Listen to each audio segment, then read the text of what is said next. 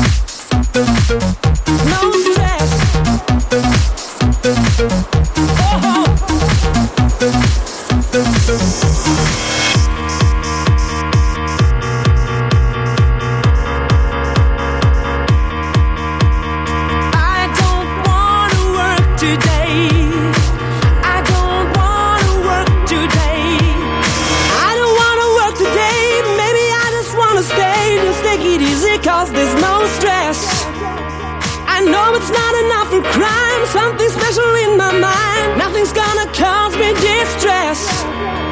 I text my baby on her phone, trying to get her sexy body home.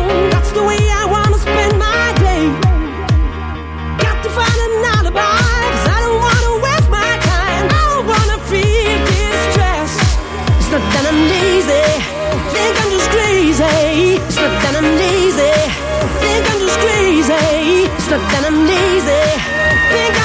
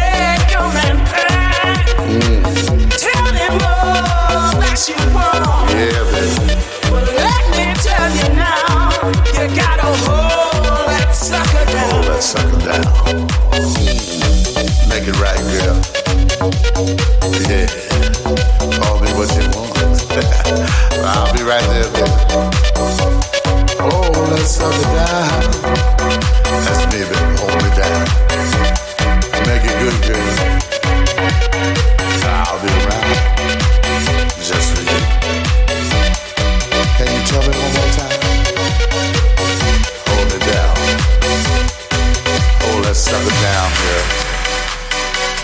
Hold that sucker down. mm. Yeah, baby. I hear you. I don't care what your girlfriend says. I don't care what your ex-boyfriend says, baby. If you can make it right for me, I'll make it right for you. Hold me down. Hold that sucker down. Hold that sucker down, girl. Hold that sucker down, girl. Hold that sucker down, girl. Hold that sucker down, girl. Hold that sucker down, girl. Hold that sucker down, girl. Hold that sucker down, girl. Hold that sucker down, girl. Hold that sucker down, girl. Hold that sucker down, girl. Hold that sucker down, girl. Hold that sucker down, girl. Hold that sucker down, girl. Hold that sucker down, girl. Hold that sucker down, girl. Hold that sucker down, girl. Hold that sucker down, girl down.